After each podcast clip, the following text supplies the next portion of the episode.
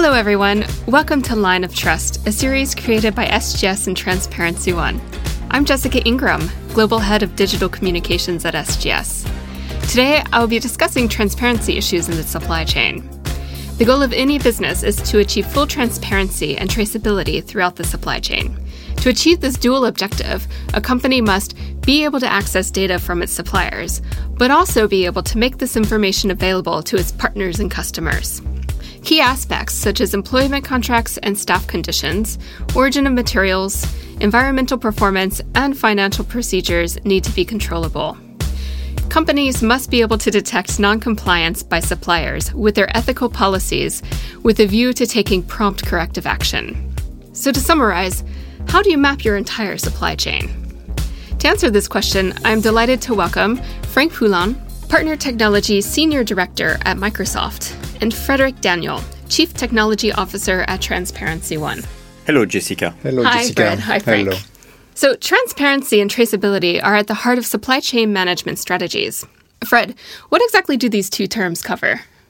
When when we talk about uh, transparency, usually we think about the consumers. Okay, whether we are a distributor, whether we are a brand, transparency is very much perceived as being I want to be able to share whatever kind of information uh, with with my consumers. Okay, uh, but transparency also means being able to fully understand your supply chain, so that you are able to grab all of the information that you need from your supply chain to then be able to share it with your consumers. When we're talking about traceability, usually we're thinking much more about the operational aspect of that, mm-hmm. which means I want to trace a specific batch. I want to be able to know exactly where are the peas coming from. This piece is coming from these farmers. It has been harvested at that time. It was then transformed at that other time in that factory, and then it reached the shop where it is sold to the consumers. So that's how usually people, when they're talking about traceability, they're thinking about batch traceability and when they're talking about transparency, they're thinking about gathering all of the information about their supply chain and be able to share it. Excellent. Thank you very much. And companies need to access both supply chain data, which correlates to transparency, and operational data, which corresponds to traceability. So, Fred, as CTO of Transparency One, can you explain the value proposition of the company? Yeah. So so uh, Transparency One as a company is is uh, delivering a platform which is also called, by the way, Transparency One. Um, and the objective of that platform is to enable digitalization of the entire supply chain.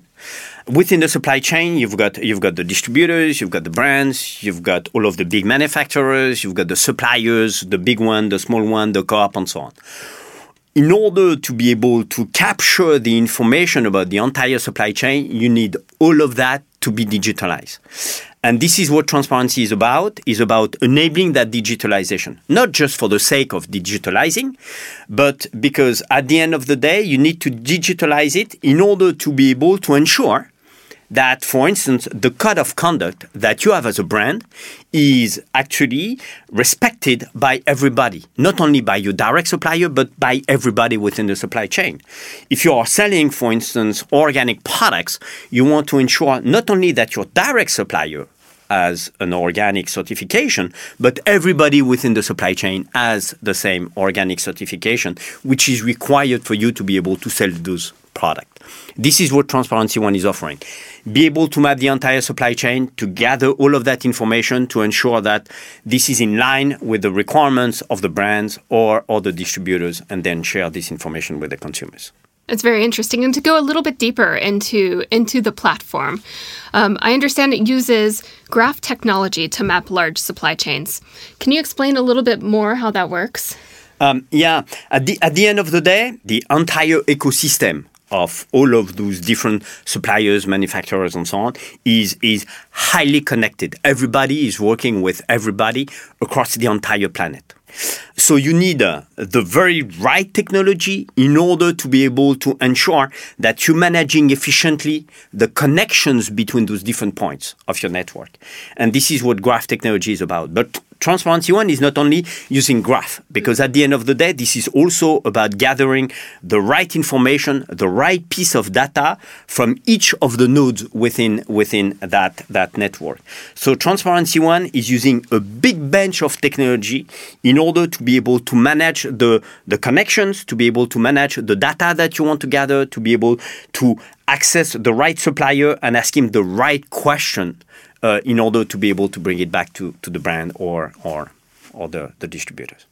So to talk a little bit more about the about the technology of the platform itself, Transparency One is based on Microsoft technology, in particular Azure. So I'd like to understand a little bit more why this choice in technology. Fred? So um, the, the, the choice for Microsoft has been driven by two key elements. First of all, uh, Microsoft has a big bench of technology. Mm. They are focusing on technology. At Transparency One, we are focusing on our business, which is the application of mapping and bringing back that data to the right people. So we needed a technology partner to bring all of those different pieces of technology that I talked about. And, and Microsoft has all of those different pieces of technology, number one.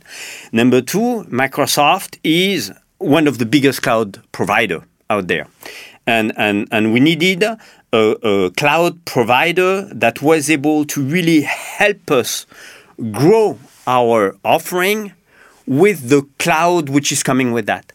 And and one of the specificity of Microsoft is that they are really able to support the the ISVs that they're working with in a manner which is just unique out there. Great.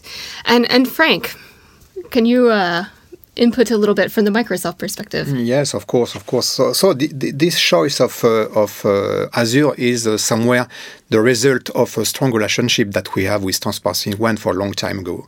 So uh, they trust us and, and we, we trust them. So uh, uh, Transparency One today is an editor that we follow, that we advise uh, and uh, and we innovate with them. So uh, we don't forget that Transparency One is used some Microsoft framework development uh, as C Sharp, as SQL uh, Server, as uh, .NET. So to, to, to go to, to the cloud and to go to the cloud with Azure is somewhere logical. Mm-hmm. It's not a rupture. It's not. A, it's a continuity of uh, of their investments. So uh, this is, I think, the, the reason why uh, Transparency One has decided to go with uh, with Azure. And uh, another point which is very important is uh, the when we when we go to Azure, it's not only Microsoft products.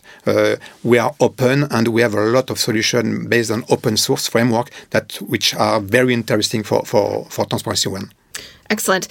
And can you go a little deeper into what exactly Microsoft's scope of action is on this project? Yes, Transparency One is, is a managed partner at Microsoft level. So there is a high visibility of uh, Transparency One inside the Microsoft organization.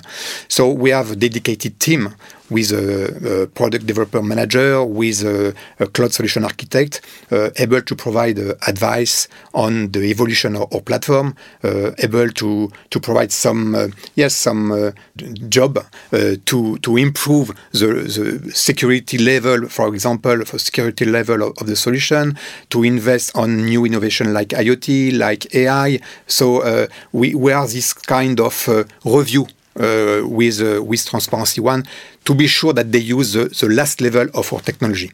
Excellent. So changing directions a little bit back to, to Transparency One and and the platform itself. So what industries or even types of clients would use Transparency One? Um, you know, um, at Transparency One, we've been focusing so far mainly on three verticals. Okay, we've been focusing on on so all of that is CPG. We've been focusing on food, uh, clothing, and, and and cosmetics and luxury. But at the end of the day, um, we are uh, having a lot of prospects which are actually calling us in other industries. We've got some people calling us from the automotive industry, from the electronic industry, who are actually pulling us in that direction because at the end of the day, what we're talking about, understanding your supply chain, gathering the right information, securing your supply chain, is a need for all of the different industries out there. So um, today I can I can talk about several customers that we've got. You know, for instance, here in France, we are working with Intermarché. Uh, in the US, we're working with Macy's. So a lot of, of different type of organization worldwide. Right. That's very interesting. And going back to the technology side, Frank, you started mentioning Internet of Things, artificial intelligence, and blockchain. Um, how do you see supply chain management evolving? Okay, so um, Jessica, I, am not an expert of this topic, uh, but uh, I, I, guess that uh, automation is in the middle of of, uh, of, supply chain. So we need to improve the automation of mm-hmm. process. So uh, there is a lot of step uh, which stay in, in, manual mode. So IoT plus AI is, is a good combination to bring a, a good support to automate the, the, the, business process. So the network is ready now. Mm -hmm. The technology is ready. We have the 5G uh, mobile network, and uh, this uh, this uh, technology, uh, I think, is able to to yes to raise a challenge. And Fred, being somewhat of an expert even with this supply chain um, management, how how do you see blockchain and artificial intelligence evolving? Um, you know the. Um, as, as Frank was saying before, um, there's a need for digitalization. Mm. He talked about automation, and we talk about digitalization. There's a need for digitalizing all of the different potential data uh, input and output in order to be able to understand the supply chains. Uh, IoT is great to be able to automate whether we're talking about a, a, a farmer, whether we're talking about a cooperative, to be able to gather all of the right information.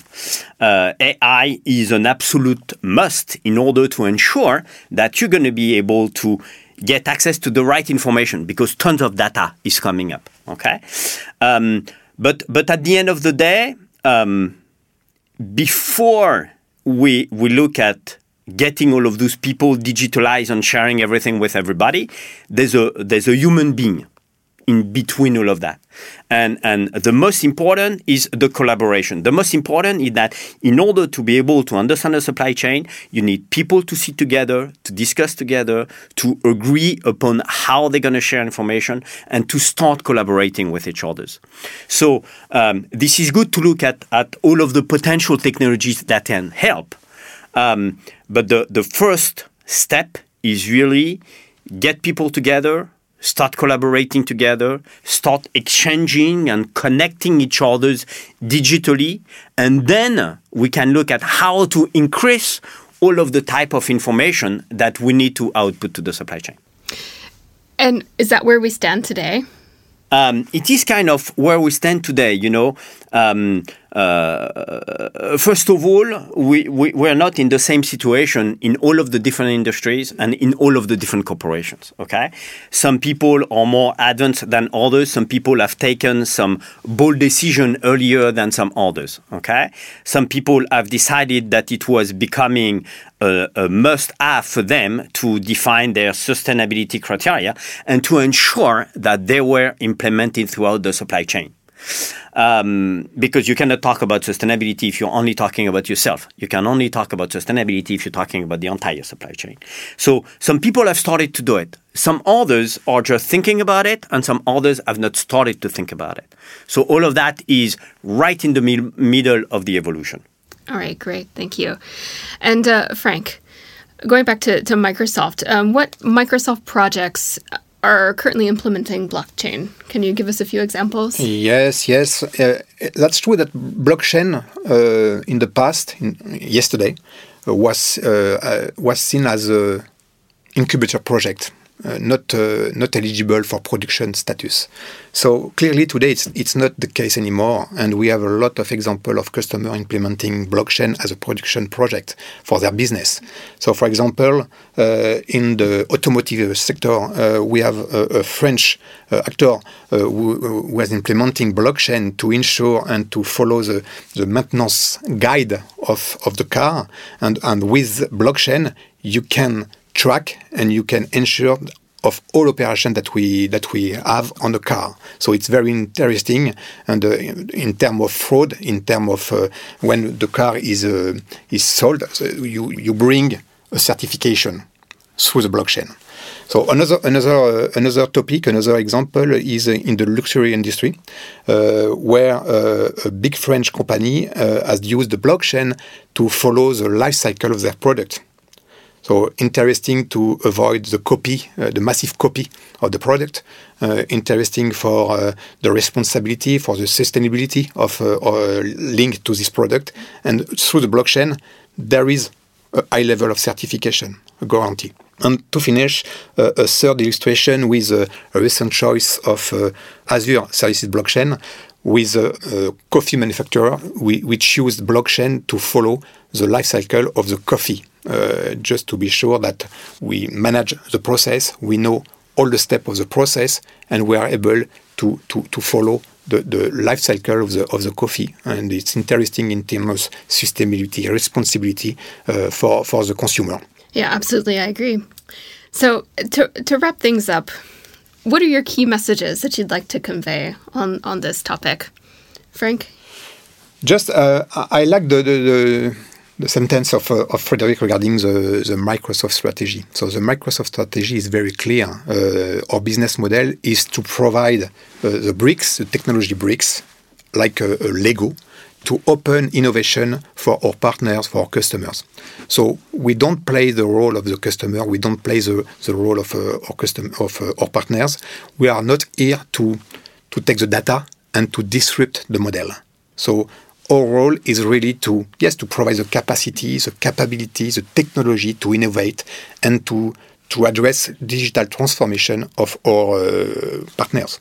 Excellent, thank you. And and Fred, what about you? Um, the, the the key message um, that I would like to pass is start now. Um, people might believe, some organization might believe that it is a complex topic. And as any complex topic, you just need to cut it into pieces to make it simpler. Okay. And, and the first step, as I was saying before, is, is really to start collaborating, to start understanding who are you working with? Who are your partners? Who are, of course, your direct partners, and you know them, but who are your indirect partners? Because they have a big impact on the risk that you're taking, they have a big impact on the product you're delivering to your customers. So, the sooner people are starting to work with the extended supply chain, the sooner they'll be able to start working with them in order to help them improve the way they are working, the quality they're delivering, all of the engagement that they are taking towards their customers and the consumers. Excellent. Well, thank you both for your time today. It was a pleasure speaking with you both. Thank you, Jessica. Thank you, Jessica. Thank you, Frank.